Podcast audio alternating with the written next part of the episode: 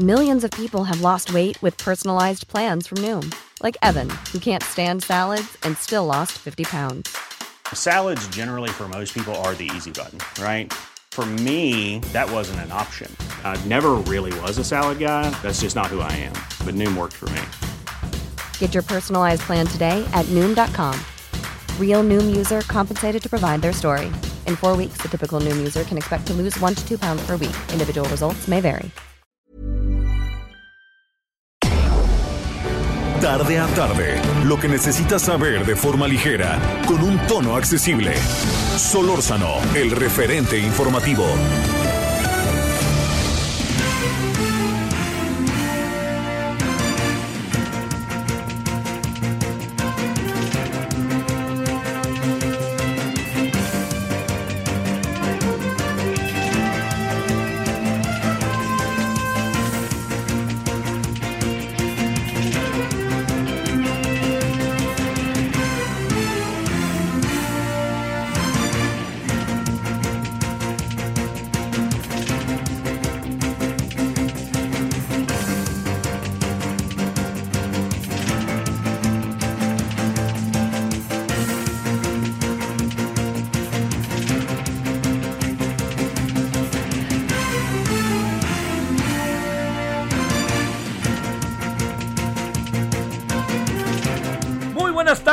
Aquí andamos como todos los días, 98.5 de FM Heraldo Radio. Gracias que nos acompañen en la Ciudad de México y en todo el país, la, a- la gran, gran cobertura que tenemos. Gracias. eh, y estamos muy agradecidos como todos los días. Les saluda el servidor Javier Solórzano en nombre de todas y todos los que hacen posible la emisión. Y aquí andamos como todos los días. Bueno, primero este, yo ahí tenía sentimientos encontrados con, con el fútbol hoy, hombre. Es que de toda, así, desde que tengo uso razón, le iba yo al Paris Saint Germain hasta cuando estaba en décimo o decimosegundo lugar, o hasta a ver si no se iba a segunda división. Pero a mí me cae muy bien el Guardiola y su equipo. Bueno, pues ganó el Manchester, el Mansi, como dicen allá, el Mansi, como dicen en, en Manchester y en Inglaterra, en Reino Unido, 2-1. eh, pero le voy a decir dónde está la ventaja para los que son futboleros. Es, eh, la, estamos ante la, la UEFA Champions, la- el gran torneo de clubes a nivel mundial. Y el partido, la ventaja para el Mansi es que fue en París. Entonces ahora viene el partido de vuelta con un este mm, pues este el, el Manchester tiene una ventaja, tiene una buena ventaja ahí, que este vamos a ver qué tanto aprovecha, no definitiva, son fuerzas profunda y definitivamente muy parejas. Entonces, bueno, eh, podría darse el caso que mañana tengamos una que las que tengamos una final entre dos equipos ingleses, pues sí, porque el Chelsea fue a Valdebebas y le ganó, le empató al Madrid a uno y va ganando el Manchester City, los de la Liga Premier. Imagínense nada más una final entre Manchester City y Chelsea, sí sería algo medio inédito, porque confirmaría que el fútbol a nivel de clubes donde mejor se juega es en, en el Reino Unido. Pero la otra variable, ¿sabe cuál es? Que el último partido que jugaron Chelsea contra Manchester City en una semifinal de las innumerables copas que tiene el Reino Unido, que tiene Inglaterra, ganó el Chelsea 1-0. Bueno, gracias que nos acompaña en nombre de todas, todos los que hacen posible la emisión. A ver, ¿qué, qué tenemos el día de hoy? Mire, eh, ¿qué de cosas hemos escuchado el día de hoy? Todo tipo de comentarios respecto a la decisión que tomó el Tribunal Electoral del Poder Judicial de la Federación sobre dos casos. Bueno, uno, con, eh, uno concita varias, varios elementos. Esa es eh, la decisión de retirar la candidatura a Félix Salgado Macedonio como candidato de Morena a Guerrero y quitarle la candidatura a Raúl Morón como candidato de Morena a Michoacán. Ese es uno, pero hay otros ahí que también van, se, se están dando a conocer de casos que se han retirado las candidaturas o se está revisando el tema. Eso es lo primero. Lo segundo es ni más ni menos que el, eh, que, el tema de la sobrerepresentación. Eh, estamos eh, en cualquier momento va a- vamos a conocer quiénes son los nuevos candidatos de este partido pero lo que sí su servidor alcanza a apreciar es que no, no, no se alcanza a apreciar una la más mínima autocrítica. Deberá de llegar, ¿eh? Deberá de llegar. A lo mejor eh, muchos me dirán ahorita, este no es el momento, este es el momento para echarse para adelante, pero como sea, ahí van, van a, necesitan. Ayer lo decíamos y lo volvemos a decir el día de hoy. se necesita un proceso de autocrítica. Así de fácil. Morena eh, vive de repente entre la soberbia y entre eh, ensimismado, ¿no? Todo empieza y termina en el partido y no es cierto. Hay una sociedad, hay gente que no piensa como ellos, internamente hay quien no piensa como ellos, este, hay todo un marco legal que determina todo lo que tiene que ver con el proceso de, de desarrollo del partido, etcétera, etcétera, etcétera. Bueno, ese es lo primero, eso es para echarnos, para echarnos a andar. Lo segundo es, sobre esto, eh, naturalmente se plantea quién gana y quién pierde, ¿no? Y yo le diría, quién gana y quién pierde, eh, entiendo que se plantee, ¿no? Habrá quien piensa que perdió Morena y el presidente. Yo, yo alcanzo a apreciar como otras cosas, si usted me lo permite. Eh, este, yo le diría este, que, que al final de todo esto, en medio de todo esto, lo que importa es lo que deja el lance que vivimos. No crea que estoy tratando de ver el vaso medio lleno, no. Pero si usted se da cuenta, lo más importante de lo que pasó es que como sociedad tuvimos un debate. Como sociedad nos dimos un máscara contra cabellera de los que pensábamos de una manera y los que pensaban de otra manera. Como sociedad, todos acudimos a las instancias y las instituciones que nos organizan, que nos dan sentido, que nos dan normatividad. Entonces, esto es lo que yo creo que es encomiable, es lo que hay que destacar, es lo que hay que colocar como un elemento sin la menor duda positivo. ¿Por qué? Porque como sea, peleándonos los gritos y sombrazos del presidente, los gritos y sombrazos de Morena, los gritos y sombrerazos de muchas personas que no estaban de acuerdo con esto, porque todavía traemos otros por delante, entre ellos el del tema de la corte. Bueno, con todo eso que estaba ahí, lo discutimos, lo debatimos y al final por más que diga hoy el señor Félix Salgado Macedonio, no, yo acepto todo lo que hay, pero van a ver que yo voy a ser gobernador, si lo que quiso decir con eso es que va a colocar a su hija o alguna cosa así, este, no, no, no creo que tenga mucho sentido, pero bueno, al fin y al cabo, Raúl Morón ha aceptado, eh, no, lo, no, lo, no, lo, no lo comparte, no comparte la decisión, pero al fin y al cabo asume que lo que se decidió, se decidió y vámonos otra cosa mariposa, tal cual. E igual con la sobrerepresentación. O sea, todo esto se lo planteó por un motivo sumamente importante. Nos peleamos, nos este, picamos los ojos, el asunto no le gustó a uno, no le gustó a otros, todo lo que ya sabemos, pero tuvimos instancias institucionales para debatirlo y a través de esas instancias lo resolvimos. Créame, no estoy tratando de ver el vaso medio lleno. Al fin y al cabo, yo le diría, lo más importante de este lance, con todos los enojos del presidente y su cara y su mal genio, ¿no? Así que manifiesta cuando declara algunas cosas, con todo y eso, por favor, no perdamos de vista que en nuestro país pasó algo se llevó a efecto un proceso y ese proceso con las instituciones de por medio acabaron decidiendo. Si dice que es un golpe a la democracia, porque ahora dijo el presidente que demos es este pueblo y gracia es poder, gracias gobierno. Pero todo eso que le estoy diciendo, todo este planteamiento que le estoy este, en este momento presentando, yo le diría que lo más importante de todo es entender que nuestras instituciones ahí estaban, fueron, este, se hicieron eh, válidas, fueron representativas y listo. Ahora, no les gusta la forma en que las instituciones como están diseñadas hayan decidido lo que decidieron, señores, tendrán tiempo para cambiarlas. Pero no se puede cambiar en un proceso electoral ya que ha avanzado las reglas del juego. Eso es muy importante. Sobre esto mismo, yo creo que el INE tendría que tener más, eh, ahora muchísimo más cuidado, entendiendo que el árbitro este, lo ha tratado de tener, pero digamos, yo, yo habría cosas que, no sé, yo, yo, yo no me metería en algunos temas. Yo me dedicaría simplemente a, a esto del arbitraje, creo que las reglas están. Si hubiera cualquier violación, el INE está obligado hacer valer su papel de árbitro electoral. Así de fácil. Bueno, pero yo diría, quizás después de todo lo que hemos vivido, sea muy importante evitar cualquier tipo de protagonismo de cualquiera de, los, de las instituciones que tenemos. Llámese el tribunal o llámese el Instituto Nacional Electoral. Así de fácil. Dicho lo cual, todo lo que vivimos estos, estas semanas, estos varios meses, debe de, ojalá, enseñarnos algo. Ojalá. No estoy tratando de ver el vaso medio lleno y tirándome aquí un rollo de que sí, trata de ser feliz con lo que tienes. No, no, no, no. A ver, yo le voy a decir.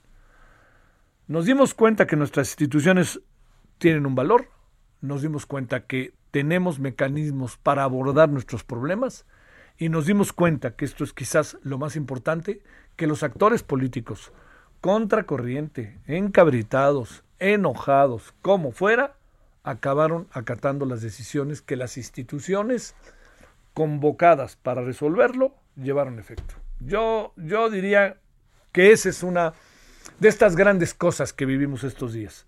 Nuestras instituciones respondieron y sobre todo los ciudadanos de uno y otro signo respetaron a las instituciones.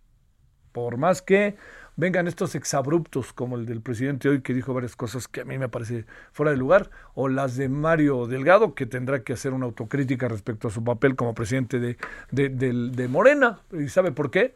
porque él como presidente de Morena ha sido señalado por Raúl Morón y por Félix Salgado Macedonio de no haber informado pre, este, de manera puntual a quienes son los candidatos de lo precandidatos de lo que tenían que hacer. Así de fácil. Bueno, es un gran asunto. Creo que, que en el fondo entiendo que se, se, plantea quién pierde, quién gana. No, yo creo que lo que hay que plantearnos, además de eso, es inevitable, la política es así, pero yo le diría que es inevitable eso, pero también es poner sobre la mesa, ponderar el papel de los, las instituciones para dirimir nuestras diferencias en un marco tan señalado, tan complicado y tan polémico y crispado como está siendo el proceso electoral. Ahora sí que, no lo digo que colorín colorado, pero casi como colorín colorado. Veremos qué viene. Oiga, vamos a ver quién, a quién ponen de candidato. Vamos a ver si no poner a alguien de candidato se vuelve a convertir en un asunto delicadísimo y otra vez vámonos a los tribunales. Y vamos a ver qué acaba pasando, que este es el otro gran asunto que tenemos, aunque es postelectoral, puede ser postelectoral, que es el tema de dos años más al señor Arturo Saldívar, que por un lado y otro lado va diciendo que él es institucional, que su, pasado lo define, etcétera, etcétera. Pues sí, pero pues él tendría a la mano un asunto como para poder hacer valer la institución de que él encabeza así de fácil, esta institución que es la Corte, pero este, pues está prefiriendo que lo que decida la Corte, él podía atajar, decir, oiga, esta es una propuesta, yo no la comparto, ¿por qué? Porque la Constitución dice esto, punto. Pero está fajoneando con el asunto, para que usted me entienda, está masajeando el asunto, para decirlo de manera todavía más doméstica. Bueno, oiga, gracias que nos acompaña, esperando que haya tenido un buen día, mucho, hay calor, pero sobre todo sabe que está, no, está como todo muy este, este está como muy pesado el clima, muy propio de la época, pero ya se está acercando las lluvias, lluvias, que esas deben de ser en mayo, como este, como en cualquier momento que deben de llegar, ¿no? Así de fácil. Bueno, le agradezco para los que inician sintonía, sí, ganó el Mansi allá en París, al Paris Saint Germain, ahora tendría que ganar el París a como de lugar allá, para en, en, Manchester por dos goles de diferencia, o sea, tendría que ganar 2-0, 3-1, no, 4-1, no, 2-0 a ver, a ver, aquí ya tengo aquí. No, no voy a decir qué vestimenta trae nuestro querido operador, porque pues podría eso ocasionar que pues que tomáramos una decisión radical y lo despidiéramos, ¿no? Pero no somos tan radicales. ¿Cuánto tiene que quedar? ¿Sí? Después de los dos goles de diferencia. Por cualquier... O sea, entonces, a ver, ¿tendrá que ganar 3-1? No, 2-1 para irse a tiempos extras. Ok. Si quedaran 3-2, ¿gana quién? El París. Ah, no, todavía hay vida, hay mucha vida al Paris Saint Germain. Bueno, pero imagínese, bueno, a ver, Neymar, ¿qué va a hacer Neymar y Mbappé? Que hoy no se vieron mucho que digamos, no, no, es que es, ha de ser horroroso. A ver, ¿usted es futbolero? ¿Alguna vez echó un partido así medio oficial en la liga que usted jugaba o incluso en el fútbol rápido, fútbol 7 o lo que fuera, en donde el rival de enfrente nomás no le prestara la pelota, no era desesperante, uno decía, ya, ya, ya, ya. Parece que uno está haciendo el torito, ¿no? Pero bueno, pero como sea, pues este, eso volvió a pasar hoy en el segundo tiempo con, como pasa con los equipos de el señor Pep Guardiola. Bueno, 16-14 en la hora del centro. Vamos a empezar con el tema de la India, el tema del coronavirus, muchas cosas que están pasando. Luego, luego vamos a abordarlo. 28 de abril de este 2021, vamos a empezar. Solórzano, el referente informativo.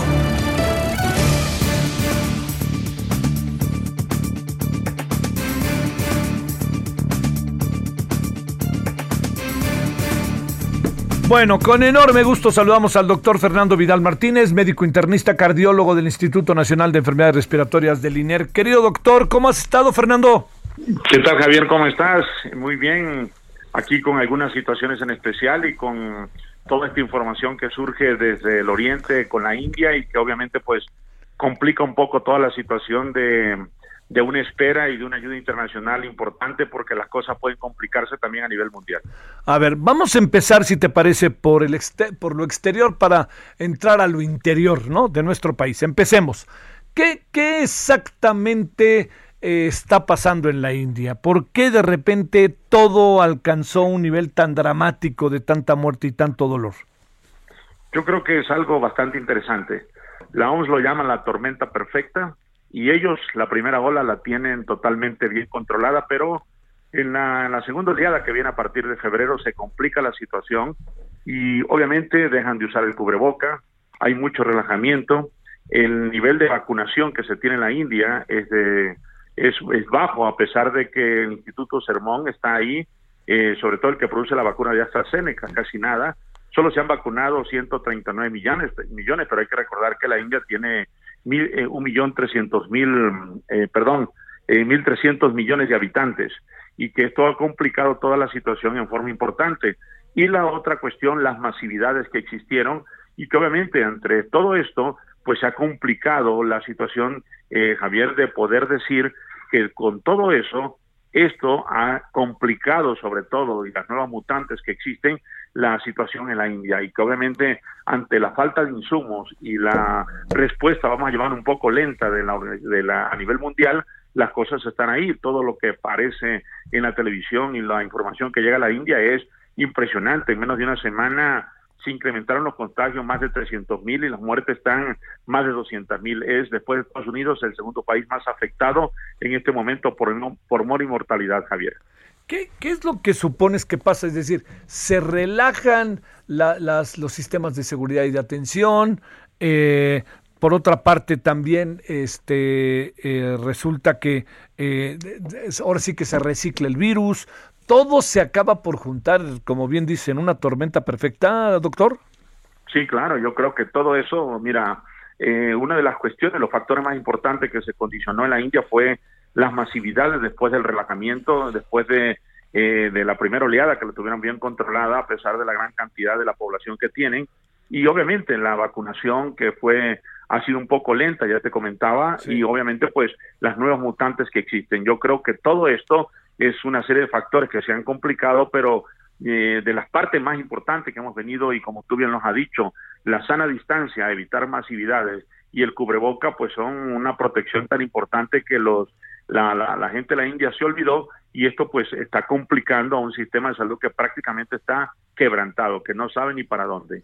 Oye, a ver, eh, déjame plantearte, a esto se suma, Fernando, doctor, que ha habido explosiones, incendios o algo parecido en, en más de algún hospital.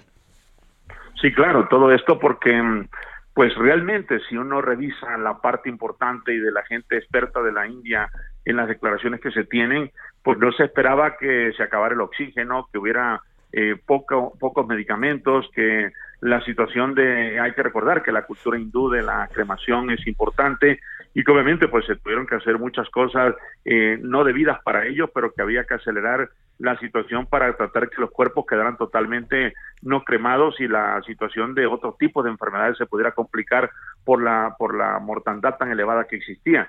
Y esto obviamente vino a complicar que en algunos hospitales se presentaran también algunas situaciones importantes. La gente que acude al hospital hay una cuestión tan importante en la India que es la gente está un poco mal informada y a veces acude a los hospitales, ya saturados los hospitales, y eso ha complicado mucho la movilidad eh, de los pacientes graves en hospitalización. Entonces, eh, yo creo que todo eso es una serie de factores en, en esa desesperanza que existe tanto de la población, del personal sanitario, de la gente del gobierno, por tratar de frenar esta oleada tan importante en la India, yo creo que pueden pasarse muy, una gran serie de complicaciones y que obviamente pues eso hay que tener en consideración y yo creo que nosotros, a pesar de que este país está una gran cantidad ya en semáforo verde, hay que mirar el ojo ajeno, hay que ver que la situación puede complicarse y los sistemas de salud podrían quebrantarse también.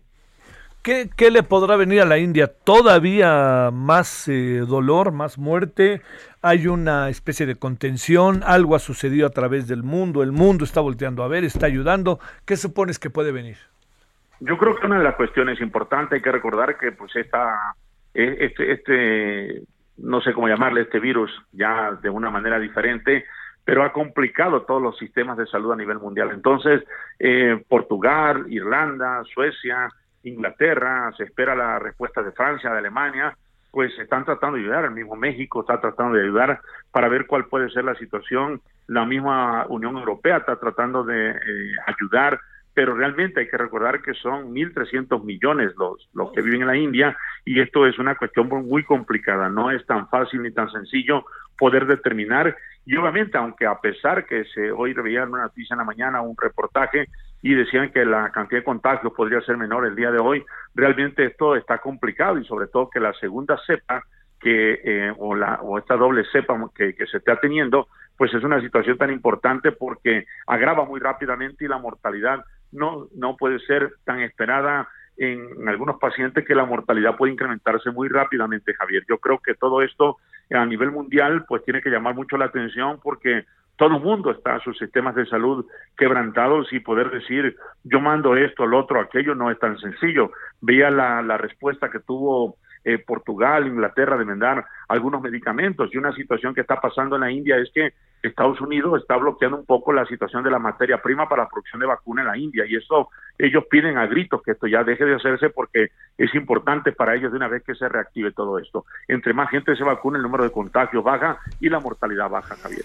Hay un perfil de las personas que fallecen, digamos, mantenemos personas mayores de edad, etcétera, cosas de este tipo, Fernando sigue siendo los mismos factores que se han mencionado de que comenzó esta pandemia, Javier, lo que puede complicar. Obviamente, pues, esta respuesta del sistema inmune a esta, a esta doble mutante, pues, no se conoce al respecto. Los mismos microbiólogos a nivel mundial están un poco eh, eh, angustiados porque no se sabe la respuesta que pueda tenerse desde el punto de vista mismo del virus en la respuesta de esa hiperinflamación que existe y que complica los fenómenos de trombosis y de mortalidad a nivel pulmonar y a nivel sistémico. Todo esto pues es una cosa que tiene que llamar mucho la atención y que obviamente pues mm, la gente que está en espera de todo esto habrá que ver. La misma gente hipertensa, los diabéticos, la gente mayor, la gente con factores predisponentes, el sobrepeso, aunque hay que recordar que la India no tiene tanto sobrepeso, es una cuestión importante que podría complicar la situación de mayor contagio y de mayor mortalidad. Siguen siendo los mismos factores, Javier,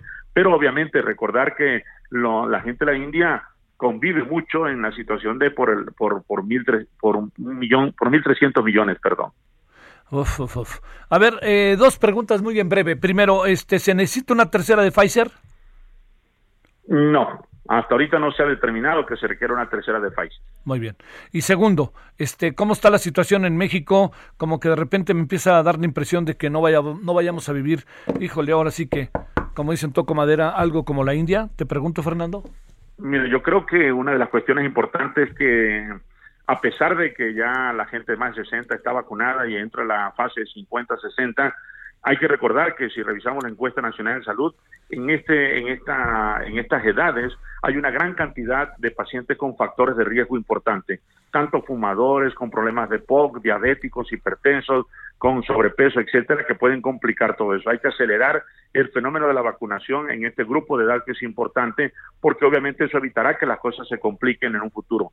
Y yo creo que desde el punto de vista de nosotros, población, tenemos que tratar de evitar, a pesar de que nos digan que estamos en foco verde, ya muy pocos estados en foco rojo o en algunos en naranja, debemos de comprender que este foco solamente alerta que hay menos contagios y menos ingresos hospitalarios, pero no indica que no puedes contagiarse. Entonces, yo creo que tenemos que tener conciencia porque, como te decía, hay que mirar la página en el ojo ajeno, porque si esto sucede a México, realmente no sé qué pasaría. Yo creo que sería, yo lo veo desde el punto de vista, un gran desastre, porque si recordemos que en un año y tanto, más de 200 mil muertes, más de 2 millones de contagiados, yo no sé qué pasaría si nosotros tuviéramos una cepa eh, diferente o las cosas se complicaran en situaciones de contagio, Javier.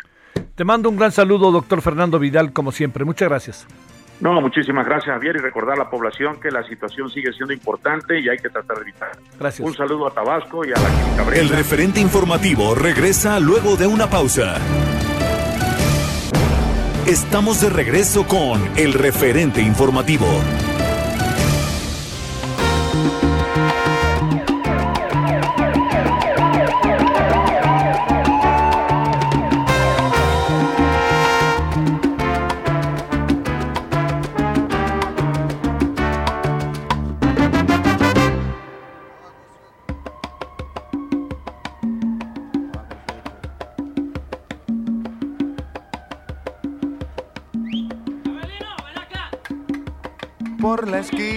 Del viejo barrio lo vi pasar con el tumbao que tienen los guapos al caminar. Las manos siempre en los bolsillos de su gabán. Pa' que no sepan en cuál de ellas lleva el puñal.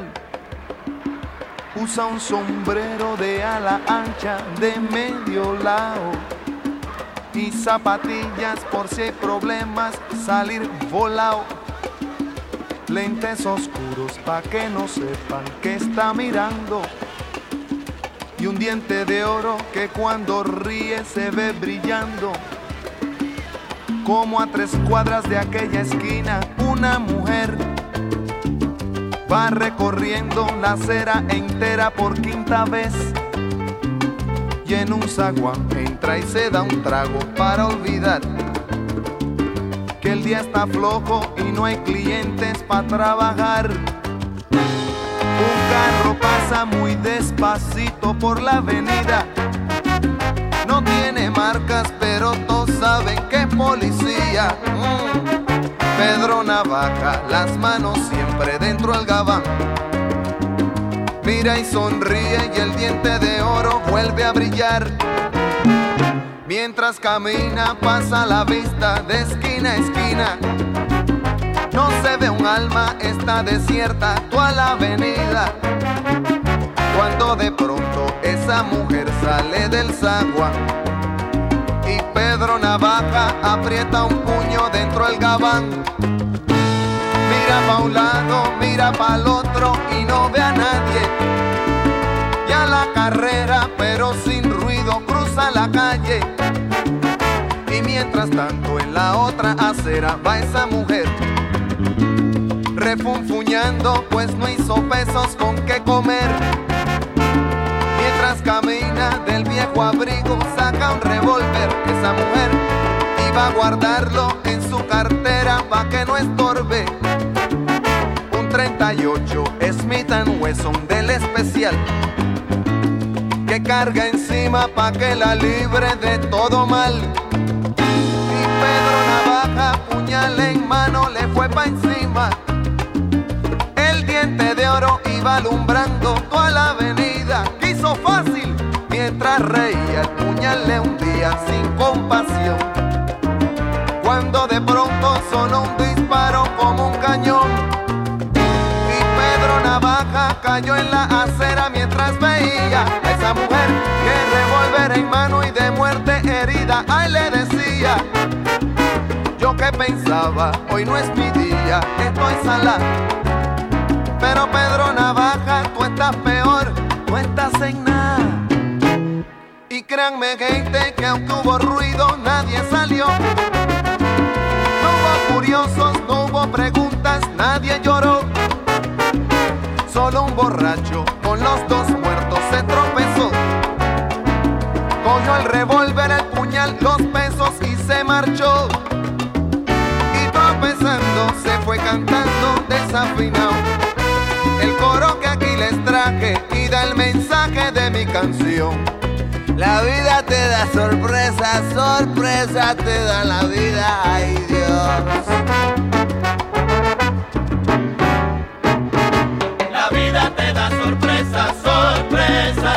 La vida. Ay, Pedro Navaja, matón de esquina, quien a hierro mata, a hierro termina. La vida te da sorpresas, sorpresas te da la vida. Maleante Bueno, bueno, bueno, siempre escuchar un buen rato al Pedro Navajas es una maravilla.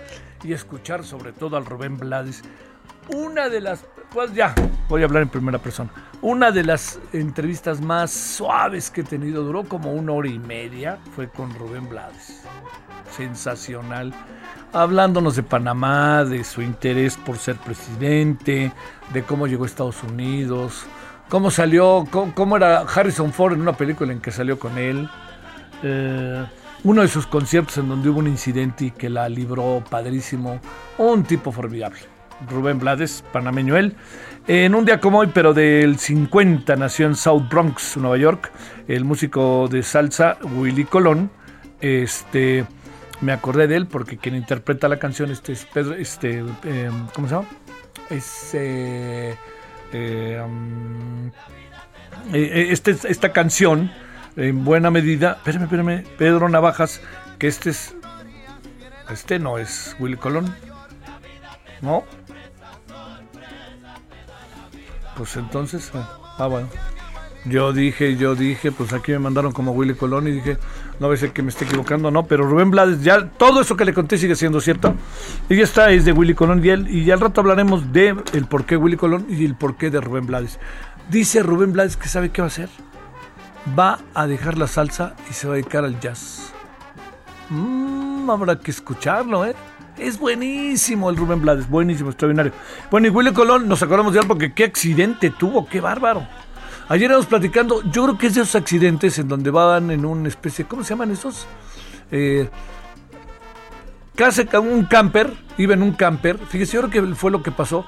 Iban pues ahí caminando en el camper, dentro del camper, y de repente se dio el accidente y pues perdió el control. En ese momento a lo mejor no estaba sentado. Uno camina en el camper como si estuviera en su casa, ¿no? A lo mejor eso pasó, fue atrás, voy por un café, ahorita vengo y ¡wow! Fue un accidente horroroso. Bueno, este, se va a recuperar, pero esto va para largo. Bueno, aquí andamos agradeciéndole que esté con nosotros Pedro Navajas, Willy Colón, Rubén Blades. Rubén Blades, maravilloso. sorpresas te da la vida. En barrio de guapo, cuidado en la acera. Cuidado cámara, que el que no corre La vuela. vida te da sorpresas, sorpresas te da la vida. Ay Dios. Como en una novela de... Solórzano, el referente informativo.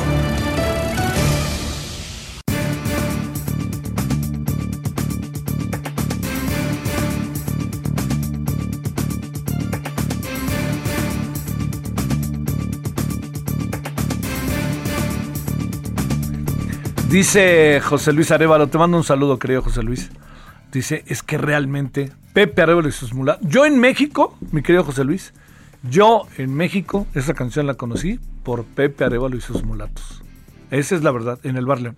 Gracias al maestro Froilán. Eh, lo recuerdo perfectamente, José Luis. Sí, que allá está en, en Televisa. Este, en Brasil número 5 en el Bar León. ¿Saben qué año? Por así, José Luis, para que te des de espalda, yo creo que todavía ni nacías. En 1971, 72, con el maestro Freud, Fulano López Narváez. Y allá nos fuimos y lo íbamos a escuchar con la... Era, era, pues íbamos, ¿qué será? Como los jueves, viernes. Íbamos como de las 11... eh, Llegábamos ahí como a las 10, 11 y nos íbamos como a las 2, 3 de la mañana. Pero realmente era una maravilla el Bar León, ¿eh? Una maravilla. Con Pepe Arevalo y sus mulatos. Ahí entendí muchas cosas musicalmente hablando, gracias a Pepe. Bueno, saludos José Luis. Allá hasta... ¿no? ¿Está trabajando ahorita? ¿No, verdad? ¿O está ahorita chambeando? Sí, allá en Televisa. Bueno, vámonos a las 16.38 en la hora del centro. Mara Gómez es coordinadora del programa de justicia en México Evalúa. Querida Mara, ¿cómo has estado? Buenas tardes. Hola Javier, qué gusto estar aquí contigo. Oye, qué rica plática te Oye, todo, bueno, oye, la verdad que lo agradezco que lo digas, Mara, pero estoy preocupado porque lo que vamos a platicar es exactamente lo contrario. Qué horror, ¿verdad? Vamos a hablar de seguridad, justicia.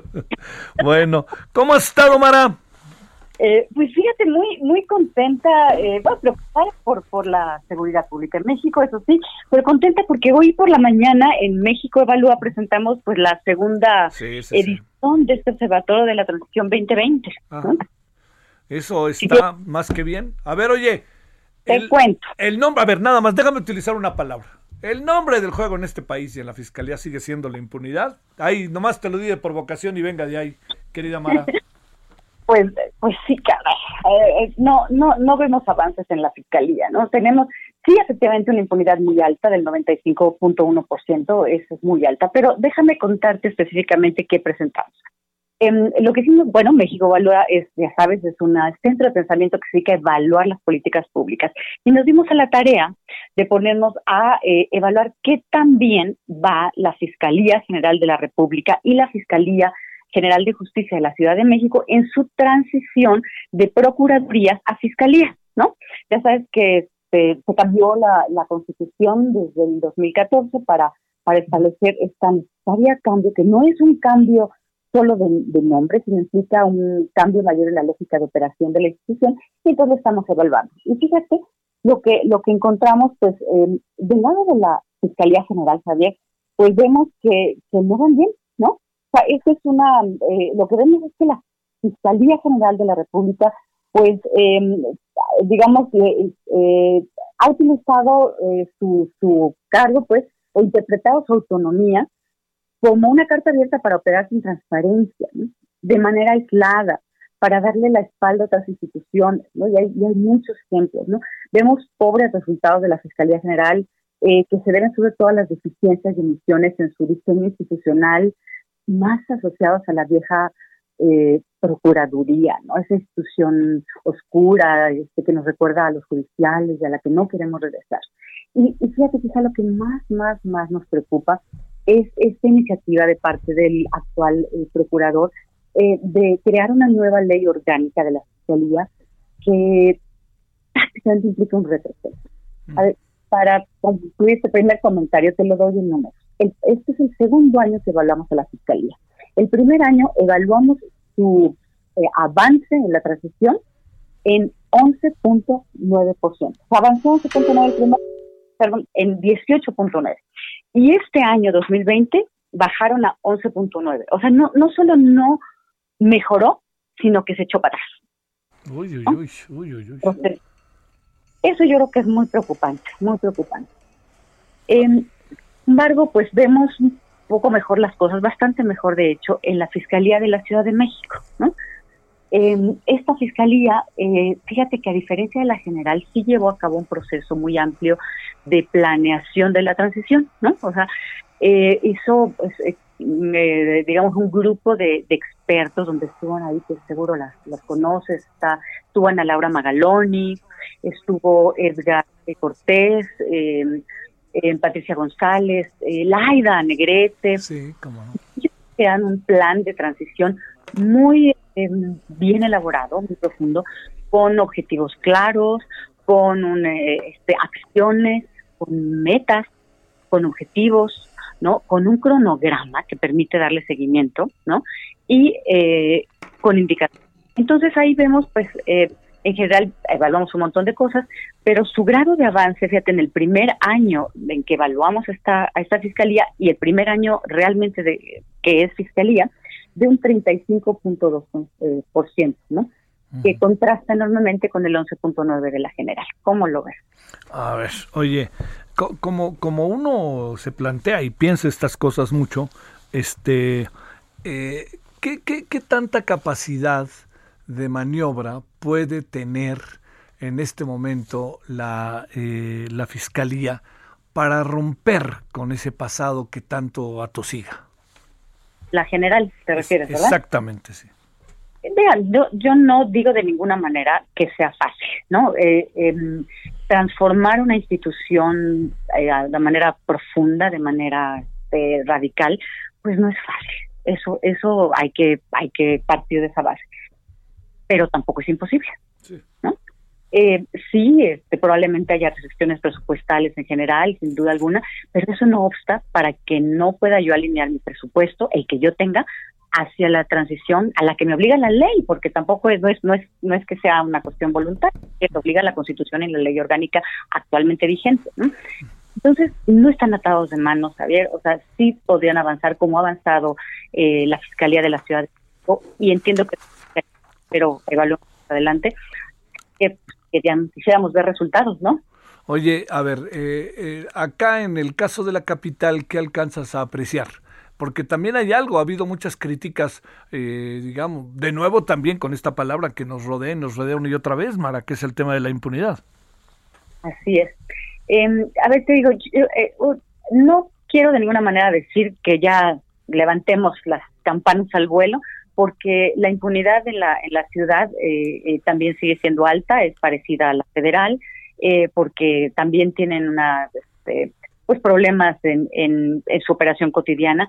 Pero una cosa es, es digamos, em, ver que no se está haciendo nada o que hay regresiones y otra cosa es ver que están poniéndose las pilas, ¿no? Entonces, ya no vemos los resultados maravillosos que quisiéramos ver, pero sí vemos, a ver, te doy, te doy un par de datos que tengo yo por, por acá. Mira, por ejemplo, vemos que están mejorando.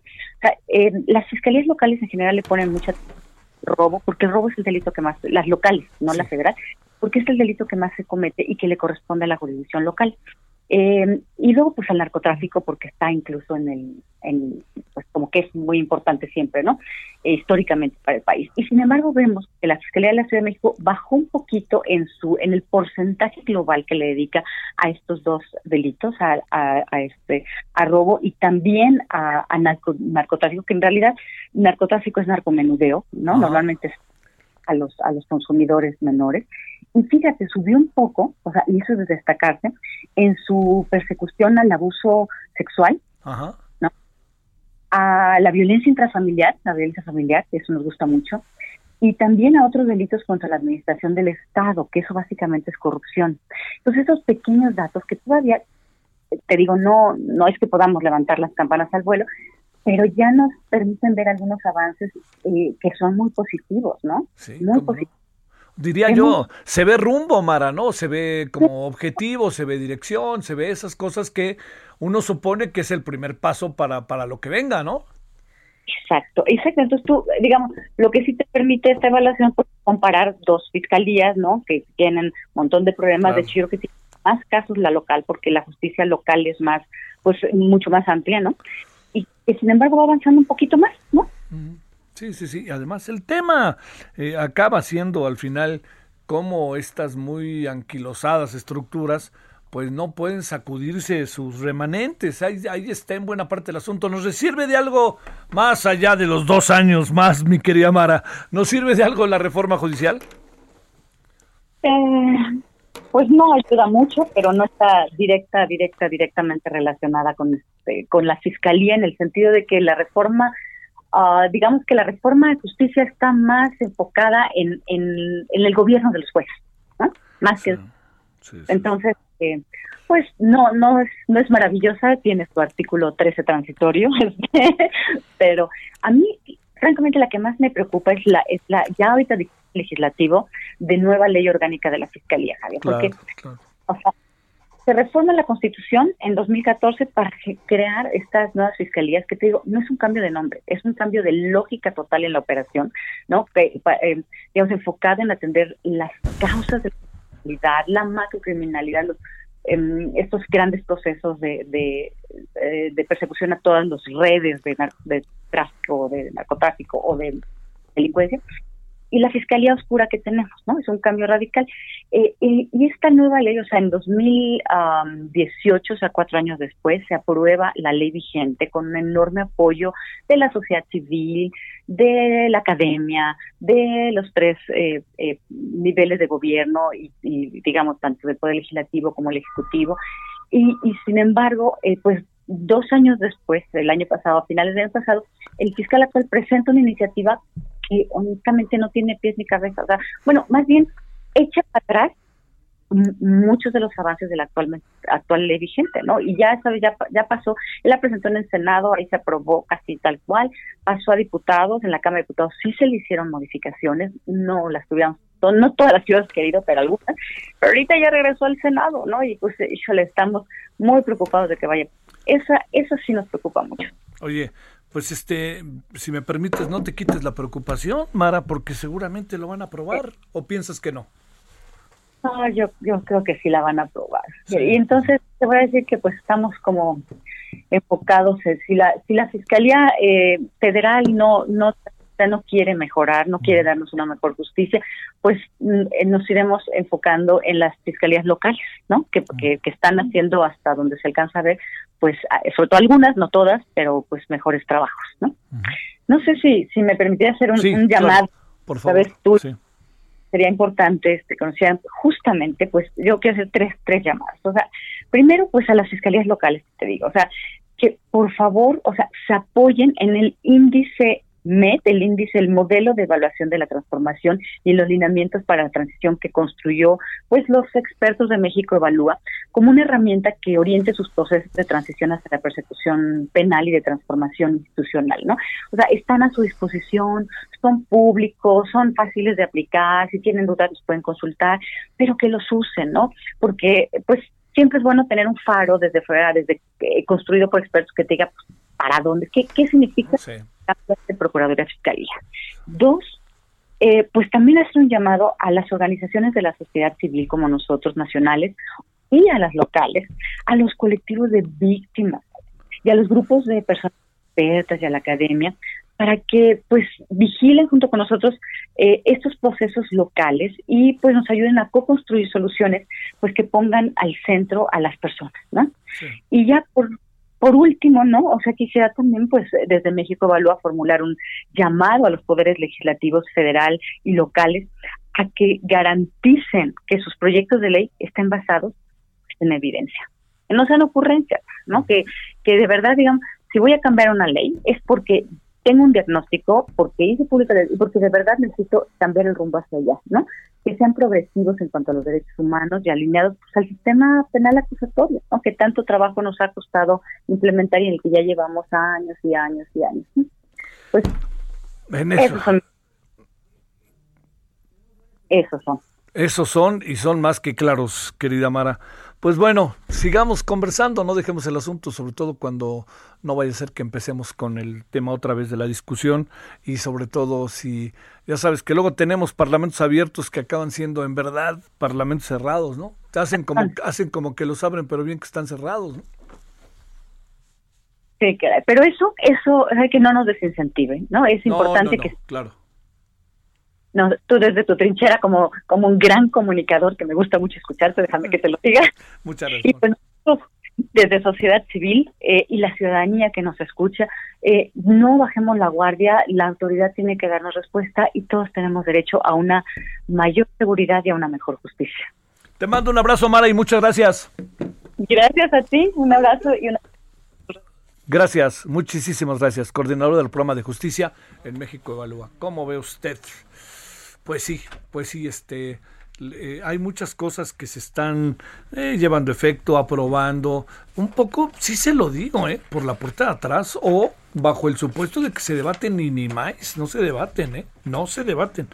A ver, Carlos Navarrete, ¿qué pasa con el señor Félix Salgado Macedonio? Ya sabemos quién la va, lo va o le va a sustituir.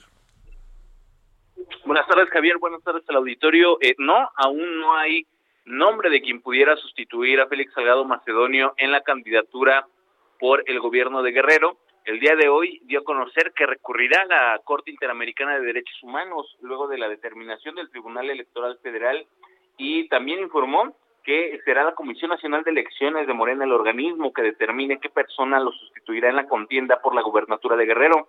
Eh, aseguró que acompañará lo que resta de la campaña a quien asuma esta, este cargo eh, y bueno, afirmó que agotará todas las instancias que le quedan justamente para tratar de defender hasta el último momento esta candidatura. Tuvo el día de hoy un encuentro con miles de simpatizantes en el centro de Chilpancingo, la capital de Guerrero. Aquí eh, reiteró los señalamientos respecto a que la determinación tanto del Consejo General del INE como del Tribunal Federal fue excesiva, pues no, no es proporcional a la falta que se le está imputando, en este caso no haber reportado un gasto de precampaña por aproximadamente 19 mil pesos. También eh, reiteró el llamado a sus simpatizantes de que la lucha será pacífica como lo ha convocado el presidente de la República, Andrés Manuel López Obrador, y dijo que no caerán en las provocaciones de la oposición y tampoco incurrirán en actos de violencia. Javier, mi reporte. Sale, Carlos, muchas gracias. O sea, ahí, ahí, ahí, me dio un doble discurso, ¿no? Que no queda del todo claro. El de Raúl Morón queda claro, pero el de todavía suelta, ¿no? Dos o tres eh, afirmaciones, amenazas. El señor Félix Salgado Macedonio, ¿no? Dice, sí, sí, yo acepto, que no sé qué. hace su crítica y dice, bueno, pero yo seré el gobernador. No sé qué quiere decir con eso. Este, por eso le digo, es una suerte de afirmación, amenaza, amenaza, afirmación. Bueno, ya veremos, no falta mucho para saberlo. 16.54, casi 55 la hora del centro, pausa. Y mientras tanto en la otra acera va esa mujer, refunfuñando, pues no hizo pesos con qué comer. El referente informativo regresa luego de una pausa. Tarde a tarde, lo que necesitas saber de forma ligera, con un tono accesible. Solórzano, el referente informativo.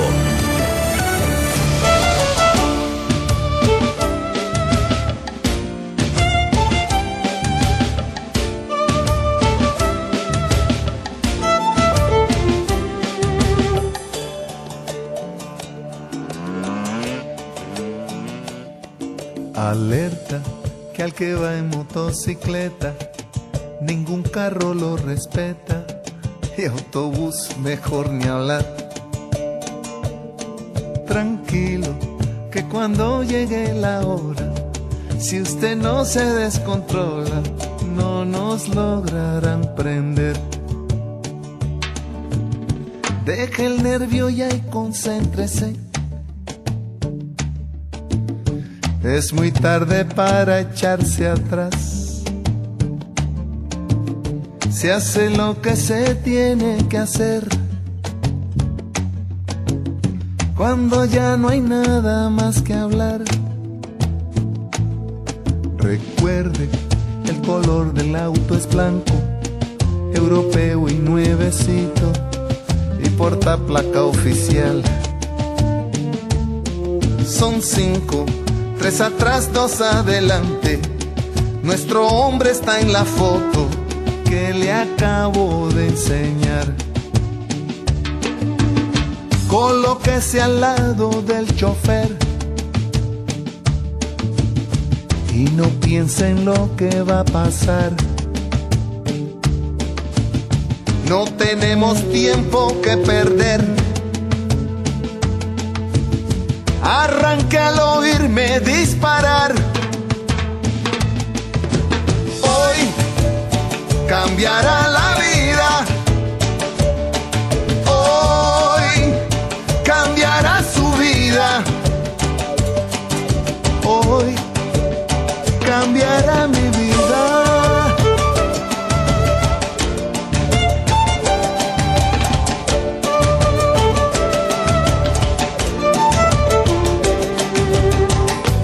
Sé si el tipo es bueno o malo. Solo sé que le tocó perder. En el cielo está Dios soberano. Y en la tierra la orden del cartel. Espero bueno, andamos escuchando hoy al señor Rubén Blades, que es una maravilla, como usted alcanza a apreciar. Esta es una canción muy emblemática. Eh, muy. tiene que ver con momentos sumamente difíciles. Este, es cierto, Dan Serrano dice, están distanciados Rubén Blades y Willy Colón. Claro que sí, es ciertísimo. Gracias, Dan. Eh, por posiciones políticas, ¿no? Este Dice Willy que están distanciados por sus posturas políticas, pero hicieron resistente el álbum de salsa que por su que por su cambio, principalmente en letras fue muy popular en fenómeno de ventas. Por esta siembra, bueno, en el Fania Music, buenísimo. Bueno, espero que, que este Dan que le guste esta. A mí es una de las canciones que me parece muy emblemáticas de Rubén Blades, con contenido, con sentido. Dice cosas, dice cosas. A mí me gustan mucho los que dicen cosas este, cuando cantan y no apelan a lo bobalicón. Pero bueno, ahí está, a ver qué le parece. Bueno, bueno, ahora, ahora a las 17 con 4 en la hora del centro.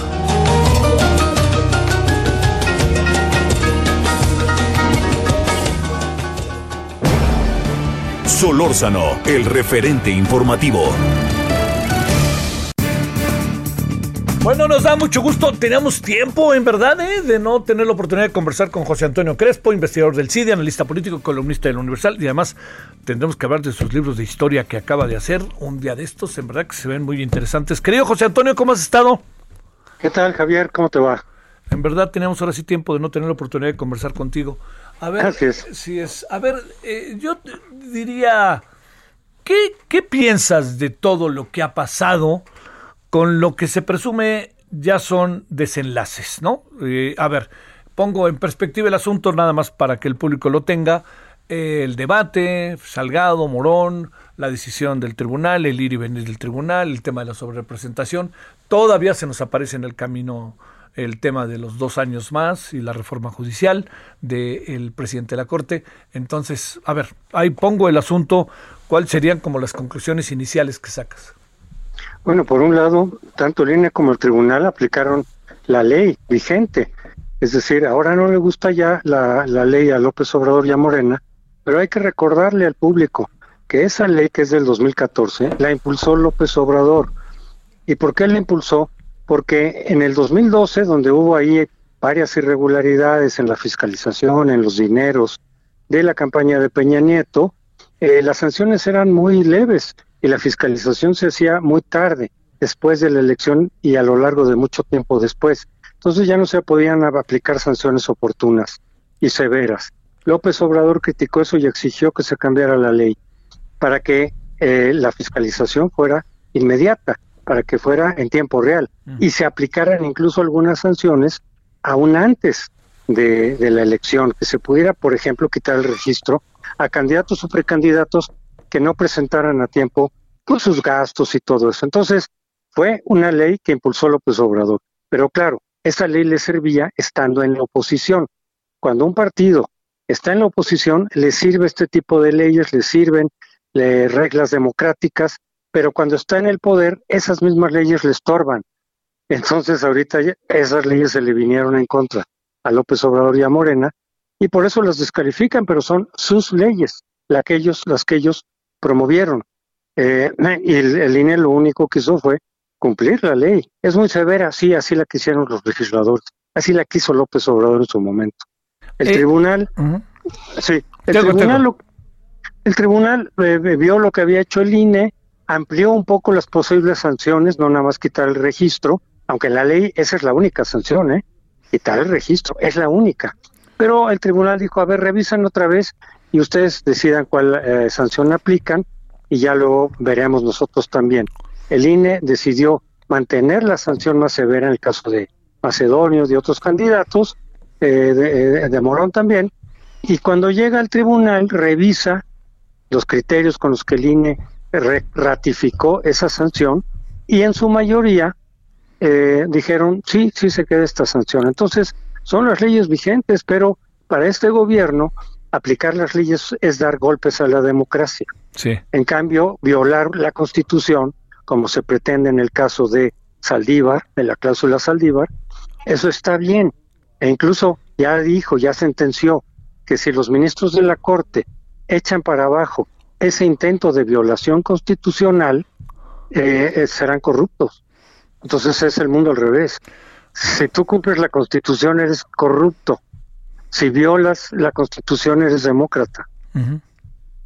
Oye, ¿cómo, ¿cómo presumes que bajo una sociedad crispada eh, acabamos quedándonos como sociedad ante este lance? ¿Qué, qué, qué, qué piensas? Eh, porque habrá quien diga, este, se nos vinieron encima, ¿no? Aventaron todas las, los conservadores eh, el Estado de Derecho y habrá quien, que del propio presidente, hoy me parece que algunas declaraciones del presidente, insisto que nadie va a poner en duda este, la libertad de hacerlo, pero dice cosas que hoy lanzó aquello de democracia quiere decir demos pueblocracia poder, ¿no? Este, o sea, Sí. cosas que, que, que te, te sacuden, que se pueden convertir en verdades, lo sean o no, naturalmente, ¿eh? pero las puede llevar a cabo, sí, y ese es el riesgo, porque en la medida en que tenga el poder suficiente para cometer ese tipo de arbitrariedades, como con la ley de saliva, lo estamos eh, recordando, pues lo va a hacer. El problema, por eso son importantes los contrapesos, porque un presidente, un gobernante que cuente con todo el poder puede hacer lo que quiera, puede cometer arbitrariedades, puede saltarse la constitución, puede anular a instituciones completas porque no le satisfacen sus gustos, acusarlos de antidemócratas, de corruptos y barrer contra ellos. Por eso es fundamental que se mantengan los equilibrios y en la elección del 2018 esos equilibrios pues desaparecieron en buena parte, em, empezando por el Congreso. Se borró la división de poderes y en la medida en que el Congreso tiene mucho poder para quitar o someter otro tipo de contrapesos, como son las instituciones autónomas, pues sí, estamos en el riesgo de que eh, se concentre cada vez más el poder. Y en esa medida, el presidente en turno que hoy es López Obrador, pero mañana puede ser otro, abuse del poder, poder impunemente, cometa arbitrariedades, afecte eh, libertades de distintos grupos y sectores. Eh, ese es el riesgo de lo que estamos viviendo ahora. No digo yo, como algunos por ahí excesivamente dicen que ya estamos en una dictadura. No, aunque también la izquierda decía eso de Peña, muchos izquierdistas ya estamos en la dictadura. Yo tampoco estaba de acuerdo. Lo que sí creo es que estamos en una democracia pues frágil todavía, eh, inacabada, pero en riesgo, en riesgo de ser desmantelada en alguna medida. Híjole, a ver, ¿cómo, cómo, este, digamos, cuál, cuál, cuál presumes que serán eh, los escenarios que se nos vienen después de esto? Porque, eh, a ver, digamos, perderá popularidad el presidente, no perderá popularidad, perderá fuerza, no perderá fuerza, tendrá que entender que se tiene que someter a ciertos designios que hasta ahora había pasado por alto. La parte estrictamente política, como la imaginas, cambia o esto sigue como estaba y punto. Depende del resultado de esta elección, por eso esta elección es tan importante, sobre todo en la parte del Congreso. Desde luego importan los gobernadores, quienes ganan, con cuánto se queda Morena, lo que pasa en los congresos locales, todo eso es muy importante, pero eh, eh, creo que la médula es en la Cámara Baja, los diputados, porque si pierde la mayoría Morena, la que logró en 2018, ya las cosas se le van a complicar a López Obrador. Ahí sí habrá ya, digamos, un equilibrio, un mayor equilibrio, un contrapeso importante. Ahorita se mantienen algunos contrapesos, como es el INE, ahora ya también el tribunal recuperó, digamos, esa función habrá que ver qué pasa con la Corte, cómo, cómo voten la cuestión de Saldívar, pero el Congreso se disolvió en la medida que el partido oficial tiene mayorías aplastantes, se acabó ahí la división de poderes. Se puede recuperar parcialmente en esta elección si Morena pierde la mayoría, porque entonces ya no será tan fácil cambiar la constitución, nombrar a tu gusto, a modo, la, eh, la gente que está en las instituciones autónomas, o borrarlas o cambiarlas o quitar un INE y poner otro a modo, como ya dijeron que quieren hacer. En fin, depende de lo que pase en esta elección. Si vuelve a tener la mayoría que tiene, entonces sí, va a poder hacer lo que quiera, va a poder poner patas para arriba la institucionalidad actual que tenemos y sí se puede perder un, en buena medida lo que hemos construido en los últimos 30 años. ¿Hasta dónde? No lo sé, pero sí, creo que sí vamos por esa ruta de desmantelar buena parte de lo que hemos construido con dificultad en esos 30 años en materia de autonomías de contrapesos, de división de poderes, que es la esencia de la democracia. ¿Qué, qué en, el, en, ese mismo ámbito político, José Antonio, ¿qué, ¿qué, alcanzas a apreciar de un proceso electoral en donde se deja venir una serie de, de, de, de procesos en algunos estados que se han puesto interesantes, pero que se presume que Morena podrá conservar eh, mayoría, podrá ganar varias elecciones, este, más de 10 o 10 al menos en los gobiernos estatales. Eh, la parte política bajo esa mirada, eh, porque también aquí la otra parte es a este gobierno a este gobierno dice que que no es vengativo pero no olvida pero da la impresión de que no olvida y es vengativo. Entonces vienen escenarios un poquito complicados no en caso de que se fuera el desenlace. Sí claro hay mucho jaloneo en la elección va a ser una elección eh, extraña porque en, las elecciones intermedias normalmente fluyen sin mayor dificultad.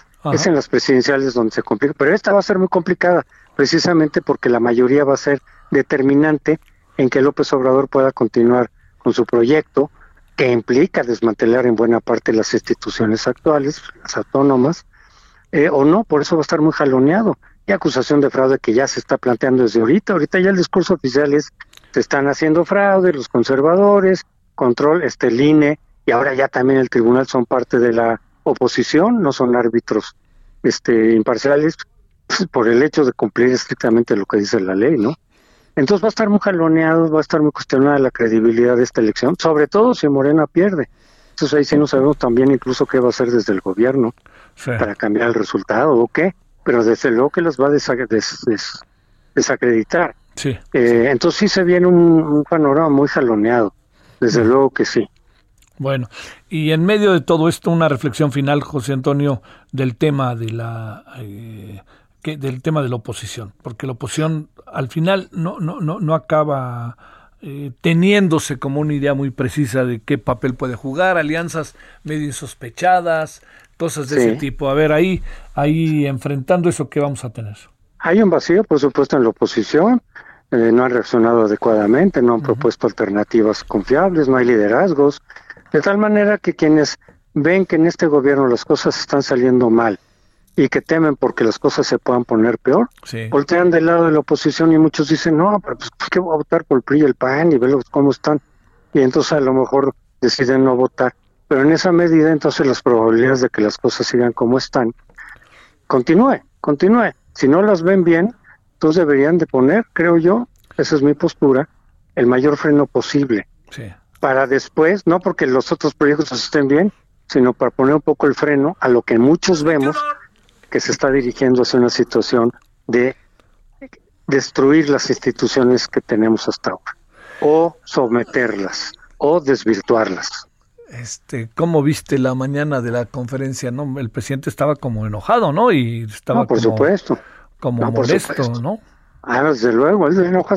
Cualquier eh, grupo, sector que le contradiga, se enoja, sean las mujeres, sean los padres de hijos con cáncer, sean los médicos, cualquiera que le levante la mano y le diga, oiga, pero es que tal y cual, se enoja. Pues él ya lo dijo con mucha claridad, el que no está con él está contra él, no hay punto intermedio. Sí, sí. Híjole, bueno, este, eh, no, no, no, el desenlace no está bonito, ¿no? Este, no se alcanza a apreciar que pase. Todo pende en buena medida del futuro inmediato del 6 de junio, ¿verdad? Eh, básicamente sí. Ya después lo que venga va a depender como decíamos, de cómo le va a la oposición frente a Moreno. De, ahí pueden cambiar completamente las cosas para regular o para mal. Sí, Para bien no hay, ¿eh? o regular o mal. Eso está muy bueno. Oye, pero yo no veo a la oposición. Este, no, no se ve, no se ve. no la veo. Yo ¿eh? tampoco, yo tampoco, yo tampoco. Esa es parte del problema, desde luego. Sí, sí, no, no, no, no la alcanzo a apreciar ahí como que pudiera dar un salto, que nos pudiera abrir un espacio. No más, no veo por dónde. ¿eh? No, es parte del problema. Por eso mucha gente ¿habrá no tasgo en el voto? ¿Habrá tasgo de corto cortoplacista de estos tres años con hacia el gobierno? Eh, y por ahí podría ir algunos votos medio inesperados para Morena, en contra de Morena. Eh, sí, ese es el potencial. Pero te digo, si esos votantes eh, decepcionados no votan por la oposición, sino que anulan su voto o se abstienen, es que es que es que las cosas se quedan igual que en 18. O sea, el no voto ahorita es dejar las cosas igual como están. Sí, es un voto por que las cosas sigan como van. Mm. José Antonio Crespo, muchas gracias que estuviste con nosotros. Con mucho gusto, Javier. Un abrazo. Un abrazo para ti. Gracias. Buenas tardes.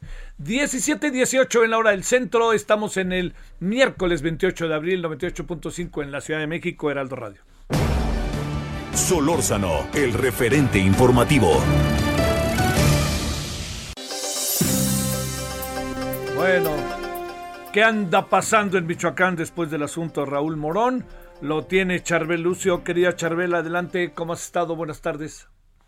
¿Qué tal? Buenas tardes. Un saludo al auditorio. Pues en Michoacán, Morena ya fijó su postura en torno a este caso de Raúl Morón y consideran que el personaje que se ha designado para suplir el registro de, eh, de, candidatura del gobierno de Michoacán por Morena debe ser un perfil unificador que tenga capacidad de convocar a la militancia en estas pocas semanas que restan de campaña, así lo consideró el despacho de la presidencia estatal del partido, debido a que pues en Michoacán no existe una dirigencia estatal de Morena. Eh, en este sentido, pues también eh, Morena se dijo respetuoso de la decisión del Tribunal Electoral, aunque no la comparten, y adelantaron que también serán muy respetuosos de lo que decía el Comité Ejecutivo Nacional en torno al candidato designado para contender por la gubernatura de Michoacán. Señalaron que eh, únicamente le pedirán que este personaje reúna algunos requisitos que ellos consideran debe de tener.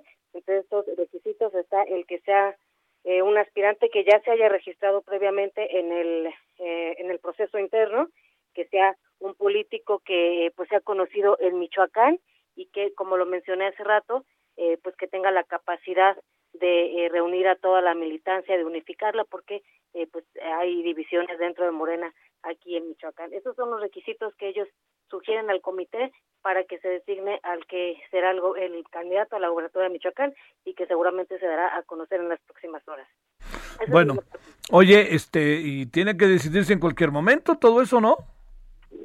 Sí, ellos eh, incluso enviaron un oficio para que hoy por la tarde, eh, durante esta reunión que presuntamente pues va a tener el Comité Ejecutivo Nacional de Morena con Raúl Morón, pues para que ahí se dé lectura a este oficio y se tomen las consideraciones que ellos están proponiendo. Te mando un saludo, Charbel. Saludos allá hasta Michoacán, Morelia. Seguiremos pendientes. Gracias. Vámonos con Diana Martínez. ¿Dónde andas, Diana? Javier, ¿cómo estás? Buenas tardes. Pues te comento que el juez federal Octavio Rodríguez Martínez, quien estuvo adscrito al Centro de Justicia Penal Federal en Baja California, fue destituido este miércoles por hostigamiento sexual. El Consejo de la Judicatura Federal informó que el Pleno de ese órgano judicial determinó la destitución del impartidor de justicia por considerar que los actos de hostigamiento sexual son una falta grave. Esta decisión se dio luego de una investigación y un procedimiento que, según aseguró el Consejo de la Judicatura, estuvieron apegados a derecho. Eh, incluso eh, señaló este órgano judicial que además de las sanciones también ya existen políticas públicas para atender la violencia de género, así como un acompañamiento a las víctimas. En su cuenta eh, de Twitter también el ministro presidente Arturo Saldívar destacó este caso y aseguró que continúa la política de cero tolerancia al acoso sexual y a la, a la violencia de género. Javier, recordarás que apenas en, en marzo también el Consejo de la Judicatura informó de, de otro magistrado de un tribunal colegiado en materia administrativa eh, de Villahermosa, Tabasco, que fue suspendido por seis meses por posibles actos de violencia sexual grave hacia una colaboradora. ¿Y esto allá en Baja California? Esto fue en Baja California y apenas hoy se decidió eso, la, la destitución tomar la decisión. Gracias, Diana. Buenas tardes. Buenas tardes.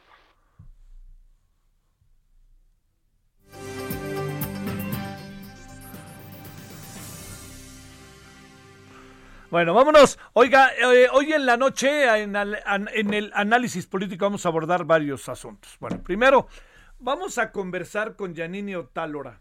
Ella es ministra del Tribunal Electoral del Poder Judicial de la Federación.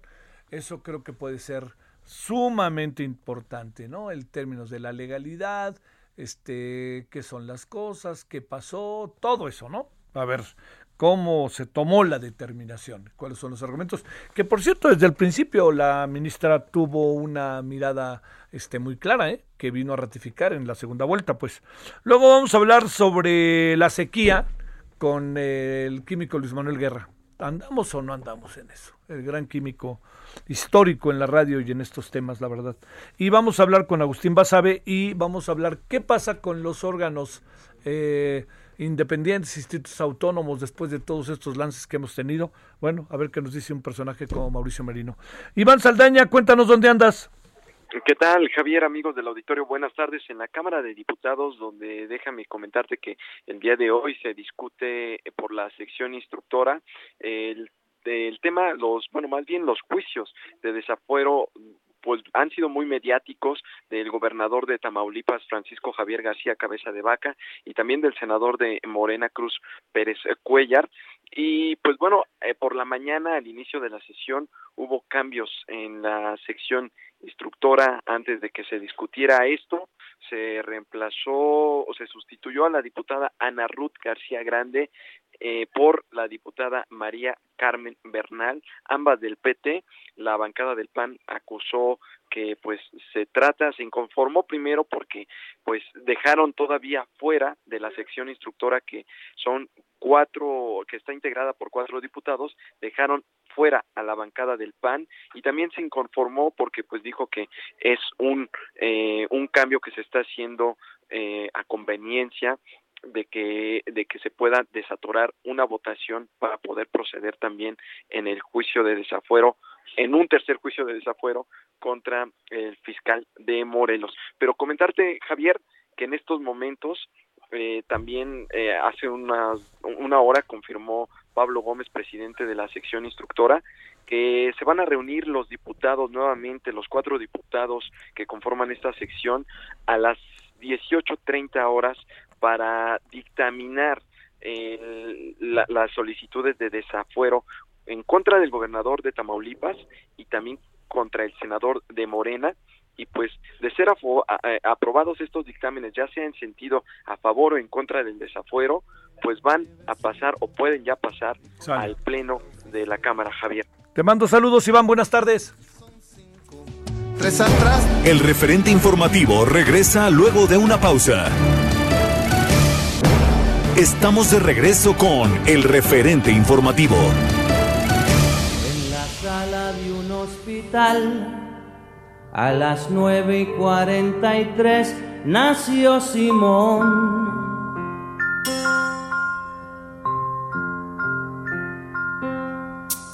Es el verano del 56, el orgullo de don Andrés por ser varón.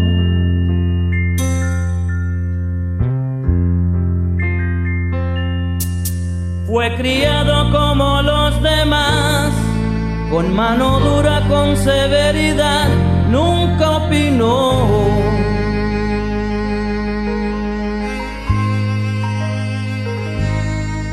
Cuando crezcas vas a estudiar la misma vaina que tu papá, óyelo bien. Tendrás que ser un gran varón. Al extranjero se fue Simón, lejos de casa se le olvidó aquel sermón. Cambió la forma de caminar, usaba falda, lápiz labial y un carterón.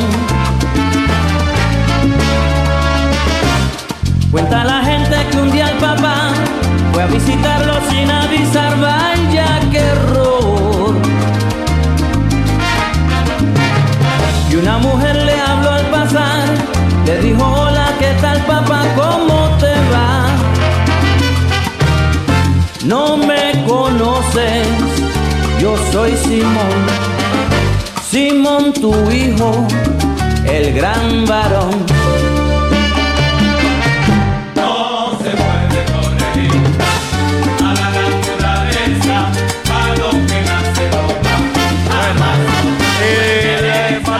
Ahora Willy Colón, sensacional, el eh, gran varón, que es una de las piezas más interesantes, ¿no? De Willy Colón.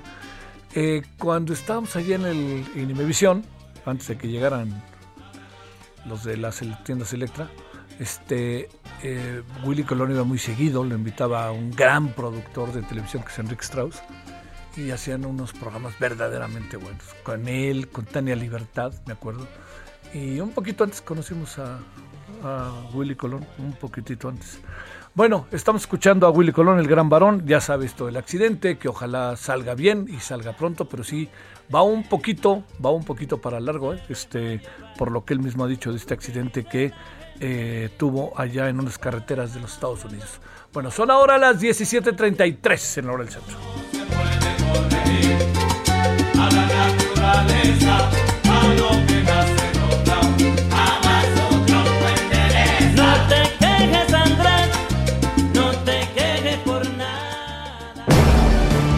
Solórzano, el referente informativo. Bueno, muchos motivos para hablar sobre Joe Biden, ¿eh? que si el tema migratorio le anda funcionando, ¿no? Que si los republicanos lo traen al cortito, pero sobre todo porque cumplió 100 días y como sea, algunas de las promesas que hizo las cumplió hasta antes de tiempo. Bueno, vamos a hablar que mejor con José Carreño, editor de la sección Orbe del Heraldo de México. Querido José, ¿cómo has estado? Buenas tardes. Javier, muy buenas tardes, qué gusto. ¿Cómo te ha ido, José? ¿Bien? Bien, por fortuna, muchas gracias. Bueno, ¿cómo Eh, vemos? Perdón. Yo, eh, bien, por fortuna, viendo, como tú dices, los primeros 100 días del señor Biden y sus esfuerzos por cumplir, por retomar el liderazgo internacional de Estados Unidos y también por tratar de cumplir promesas domésticas que no son fáciles y que tienen un impacto sobre, sobre México y sobre muchos otros países. Sale. ¿Cómo empezamos con estos 100 días? ¿Qué decimos de estos 100 días primero como fecha emblemática? Mira, es- esto es una cuestión muy arbitraria, si lo quieres poner de esa manera. Sí. Empiezan con Roosevelt, con, con, uh, con, Franklin Delano Roosevelt, cuando en uh, 1903 llega al poder en el 32, con Estados Unidos en plena depresión y hace todo un programa, hace toda una, una serie de propuestas que tiene pues que eh, para buscar la reconstrucción económica de los Estados Unidos y para ello cuenta entre otras cosas como con una herramienta importante el tener una gran mayoría en el Congreso de los Estados Unidos, una gran mayoría demócrata. Esto le permitió pues acelerar programas de construcción, programas de infraestructura, eh, toda una serie de otros de programas financieros y de, y de, y de creación de empleo que de alguna manera ayudaron a que los Estados Unidos sobrellevara, o rebasara, valga la expresión, eh, la crisis económica, aunque no salió de ella sino hasta la Segunda Guerra Mundial en términos reales. Pero esos 100 días legislativos, esos 100 días, en los primeros 100 días, fueron los que dan pie a la leyenda de los 100 días eh, posteriores. Y es, eh, son los 100 días en que un presidente de los Estados Unidos, por lo menos, tiende a presentar sus grandes iniciativas, sus grandes planes para tratar de, para y a partir de ellos convencer al Congreso o obtener en lo posible la aquiescencia del Congreso para sus para para lo que será el resto de su gobierno. Es lo que ha tratado de hacer Biden con una minoría muy pequeña en, la- en el Congreso, pero también con una con una con así con un buen dejo de audacia, con un buen dejo también de, de apoyo público. Estamos viendo temas como algo que se va a que está presentando eh, esta noche, de acuerdo por lo menos con la con los anuncios, un programa de infraestructura que va a ser de algo así como casi dos millones de millones de dólares en los próximos años, eh, a infraestructura, que no solo es la construcción de infraestructura física, sino también tiene cosas, incorpora educación y salud, sobre todo para minorías, eh, incorpora también cuestiones de policía, incorpora, digamos, toda una serie de temas de justicia social e incluye de manera notable el tema de migración.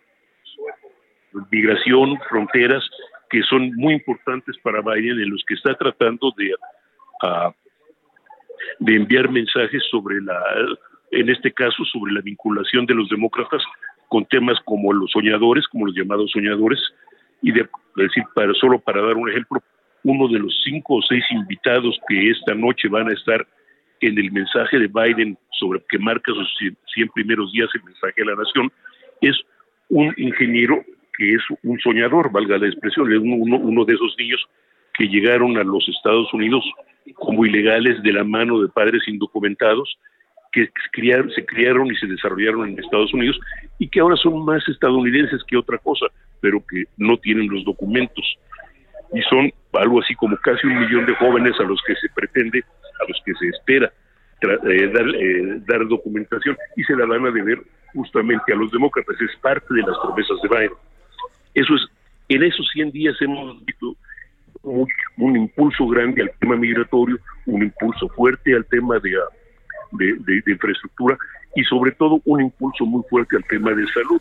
Biden prometió durante su campaña que en estos primeros 100 días trataría de llegar a 100 millones de personas vacunadas contra el COVID-19 y lleva más de 160 millones, que eso es ah, a partir de, de- después del- de la relativa indiferencia que del señor eh, Donald Trump al tema de la, enfermedad, pues esos ciento y tantos millones son, son un triunfo notable. Así que, eh, pues sí, Biden llega con buenas calificaciones. El único problema es, como lo señalaste desde un principio, que los republicanos, no, muchos republicanos no creen en él. Entonces, hay 53% de los estadounidenses que aprueban a Biden y cuarenta y pocos por ciento de los estadounidenses que, que, no creen en él porque ven dejos de socialismo o dejos de, ah, de, de, pues de, totalitarismo en sus, en, sus, en sus propuestas. Pero pues son personas que creen que las mascarillas son un mandato ilegal, sobre todo en tiempos de, de pandemia. Entonces, eh, es un país muy polarizado, sigue polarizado y lo vemos eh, en, en, los números alrededor de Biden. Ahora, el problema de Biden va a ser, en todo caso, mantener ese tipo de, de respaldo durante los próximos años. Oye, eh, José, a ver, eh, digamos, el tema de la pandemia no se ha resuelto ni de broma, pero el tema de la pandemia, Estados Unidos tiene realmente otra cara, ¿no? Mira, creo que es evidente, ¿no? Mira, hace cuatro meses, si me permites usar la expresión. Sí. Es decir, vamos, hace tres meses yo estaba, en, enero estuve en la toma de posición de Biden. Ajá. Eh, no podía salir literalmente, pues podía salir a la calle en términos muy limitados, en, Washington por lo menos. Había restaurantes abiertos, pero no tenían, podían tener más de 10 o 15% de su, de, su cupo. Especialmente tenías que eh, quedar, eh, quedarte en, en terrazas o en lugares así y cuando hace un frío como el de Washington, pues no es muy cómodo. Entonces tenías todo ese, tenías ese tipo de problemas, tenías a la gente temerosa, pues decíamos, la gente, amigos personales que, que te pedían reunirte en, en, la calle para, para poder guardar la sana distancia, sí, claro. porque estaban, estaban asustados. Ahora esa cara es diferente. La gente empieza a salir, la gente está saliendo, con más confianza, si lo quieres decir de esa manera, todavía con el temor del contagio, pero muchos ya están vacunados, ya, ya incluso se habla de la posibilidad de que, de, que será posible de que salgan a la calle eh, sin mascarillas siempre y cuando no vayan a reuniones masivas. Así que Ahora, lo que las vacunas ha sido eso sí un digo, han acaparado todo este con más de algún desdén hacia otros países, pero lo de que lo han hecho lo han hecho. Han vacunado a más mexicanos eh, que México, ¿verdad? Mira, es posible, eh, no, he hecho las cuentas, no las conozco, pero es probable, es muy, muy probable, porque, pero, porque además hay otro factor, y aquí déjame señalarte esto, hay un factor bien interesante teórica, los Estados Unidos adquirieron desde un principio algo así como 1.100 millones de dosis de vacuna. Es decir, de hecho ese dinero financió la investigación y el desarrollo de las vacunas que ahora se están aplicando. Ese vamos por de la Pfizer y de alguna otra. Pero más de la mitad de esos 1.100 millones de vacunas todavía no están fabricadas. Así que van a tener posiblemente eh, existe la posibilidad de que tengan una gran herramienta de diplomacia, de política, de relaciones públicas en los próximos meses, porque van a poder, pues digamos, repartir eh, vacunas así, eh, pues casi a destajo. Sí, claro, que esa es la otra. Oye, la, la parte que compete a la, digamos, en estos 100 días, eh, no, no, no ha seducido un poco a los republicanos la política exterior o algo así. No, para nada. Para nada. Es decir, pero es, ah, para nada, pero es, es un poco la misma situación que había entre los republicanos y los demócratas durante Trump. Es decir, no había nada que Trump hiciera que los demócratas pudieran aprobar y no hay nada que Biden haga que los, que los republicanos aprueben. Es decir, hay algo, excepto aquellas cosas como la, digamos, como la, la relación con China y con Rusia, siempre y cuando no se toque la relación de Trump con China o con Rusia, que, los republicanos puedan aprobar. Sí, sí, sí. sí. Es decir, no decir el, tema de migración te lo da también, es decir, los republicanos están lamentando que Biden haya abandonado esa la política de mantener a los peticionarios de asilo o peticionarios de migración en México o en Guatemala sin importar lo que pasara en México o en Guatemala. Claro. Oye, la, la, a ver, el, el, este, la relación con México, se ha llenado mucho de especulaciones, como lo sabes, y sobre todo con esta idea de que a lo mejor el presidente ha tenido algo como de desdén o que no ha sido muy eh, diplomático, para no utilizar otra palabra con el señor este Biden, que iba a verse con cámara, pero mejor cámara mejor dijo no ve, no, no vengo, pero pues lo hacemos virtual y que eso también fue un, un desdén o un detalle o como se quiera ver. A ver, esta parte de México, Estados Unidos, Estados Unidos, México a partir de Biden y un poquitito antes de Biden, ¿qué encuentras? Mira, yo no, podría decir que las relaciones estén en su mejor momento, pero tampoco están en, un, en el peor de los momentos. Claro, Es decir, para empezar, hay que recordar que la que la política de, en este caso la política de los Estados Unidos está muy muy calificada por la por la política doméstica. Y en este y en este momento la el señor Biden tiene una importancia le da una importancia absoluta al tema de migración y al tema de frontera porque es un tema de, importante de política doméstica para él. Y para el tema de migración y el tema de frontera necesita tener la, el apoyo o, la o tener colaboración con México. No digo que vaya a ser una colaboración así este con todo el afecto del planeta pero se está se está, se está dando. Esa, esa cooperación se está dando. Y ahorita pues perdón el, yo diría no está en el mejor de los momentos tampoco en el peor. Y yo creo que todavía infortunadamente hay espacio para momentos peores uy, uy, uy. este lo dices como una premonición mira lo digo por esto eh, el, hay toda una serie de temas de política doméstica de la agenda agenda doméstica de Biden que de alguna manera tienen ah, puntos de desacuerdo con la agenda o la agenda aparente al menos del presidente López Obrador. Esto es el tema de energéticos, por ejemplo, el tema de, de, las inversiones estadounidenses en México, especialmente en el tema de energía, el tema de medio ambiente, que son eh, temas muy importantes para Biden en, en, lo doméstico y que, pues, de alguna manera chocan con algunas de las cosas que, uh, que, se han estado dando en México. Esto es, ahí eh, había una serie de inversionistas estadounidenses en energías limpias en México. Esas, eh, esas uh, en, digamos, esas inversiones están congeladas o, o de plano hechas para atrás. Y eso, pues, ahorita tal vez no importe, pero los empresarios van a empezar, están van a presionar a través de sus uh, representantes en el Congreso. Y ahí es donde vamos a ver uh, algunos fuegos artificiales, probablemente. Sí. Oye, este, eh, una cuestión más. Eh, la situación económica de Estados Unidos, eh, ¿en qué niveles va a enfrentar el corto y mediano plazo el señor Biden después de los 100 días en que, como se haya hecho andar sus proyectos y ya pidió lana? Mira, pues a, reserva de la esperanza actual es una es, es, es, es una mejoría económica considerable, un rebote de la economía de tal vez hasta 3-4% este año. Ese es el, esa es la esperanza. Es probable que ocurra, porque obviamente cuando le metes dinero al tema de la energía, al tema de las inversiones en, la, en, en, en, infraestructura, pues echas a circular mucho dinero. Ah, ahora, la tienes también las propuestas de eh, incremento de impuestos a los mayores a los mayor a las a los a las personas que, obtienen mayores ganancias eso no sé en qué medida va o no a afectar pero evidentemente va a ser un impacto es un impacto que, que los republicanos esperan explotar. Eh, pero yo diría que ah, la esperanza de, de un rebote en la economía de Estados Unidos es muy fundada.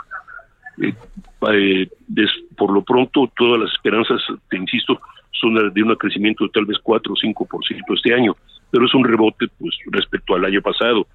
Así que, pues vamos a verlo, es decir, las esperanzas son esas, hay esperanzas de un incremento de consumo, del consumo, que es el motor de la economía de los Estados Unidos, así que yo creo que vamos a ver una, una relativa, no sé si una bonanza o una relativa bonanza que evidentemente va a tener un impacto en México también, porque si aumenta la demanda por vehículos, si aumenta la demanda por bienes de consumo, en cierta medida eso va a ayudar a la, sobre todo a la industria eh, maquiladora establecida en México.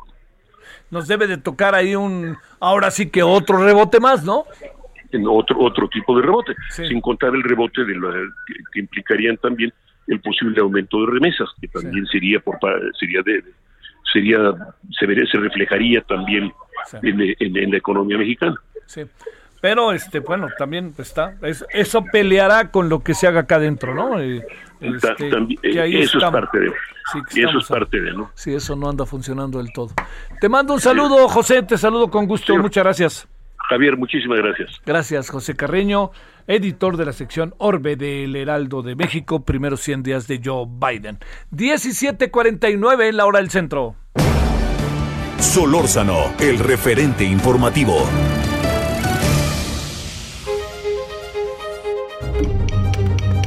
Ruta 2021, la ruta hacia las elecciones presenta.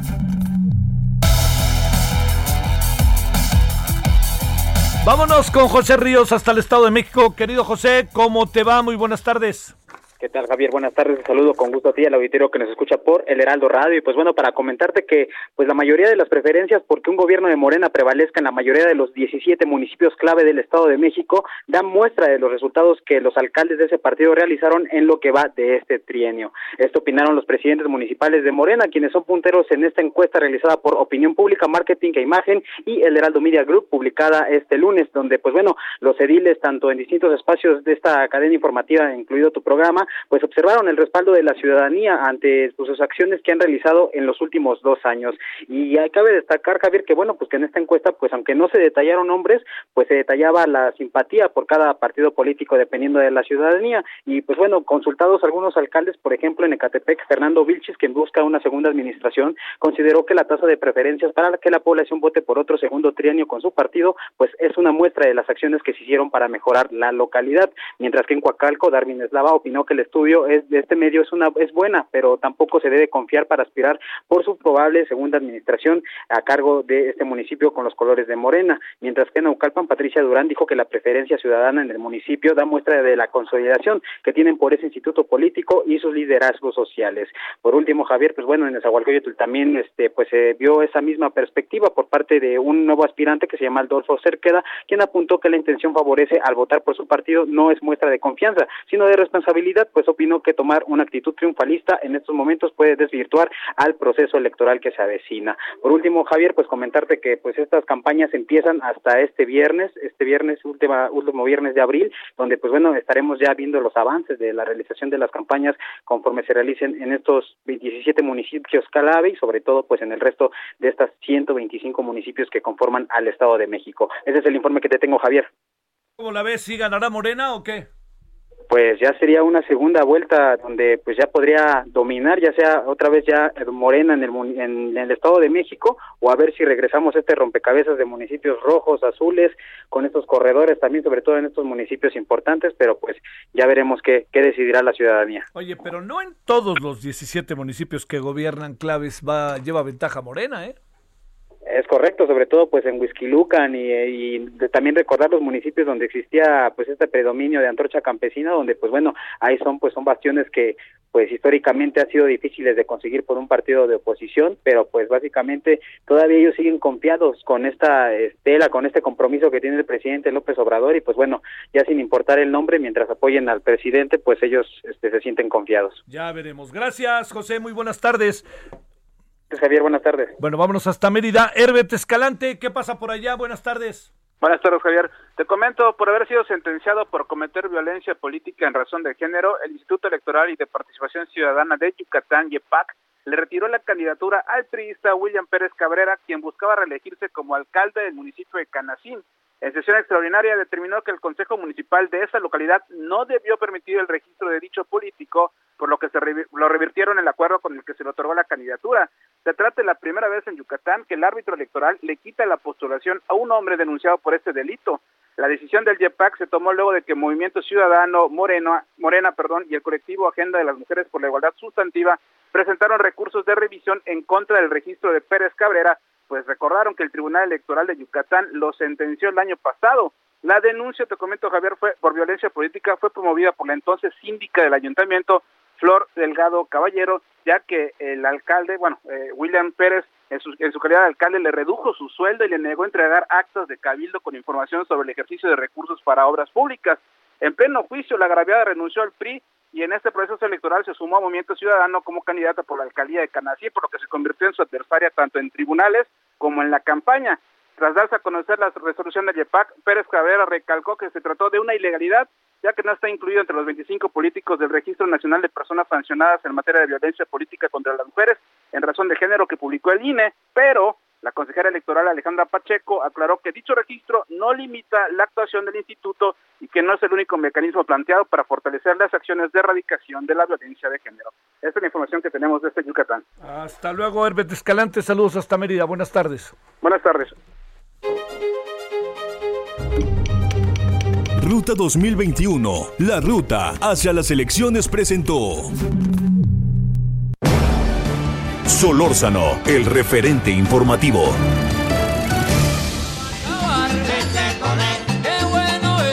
Pues este, ya nos vamos. Le esperamos a las 21 horas en hora del Centro Heraldo Televisión. Ojalá nos acompañe. Hoy le vamos a dar, eh, pues ahora sí que en el día después, ¿no? A la decisión del tribunal.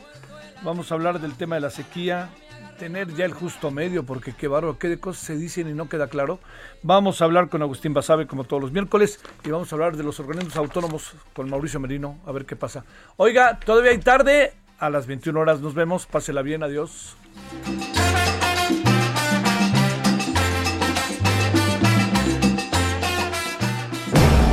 Hasta aquí, Solórzano, el referente informativo. Heraldo Radio.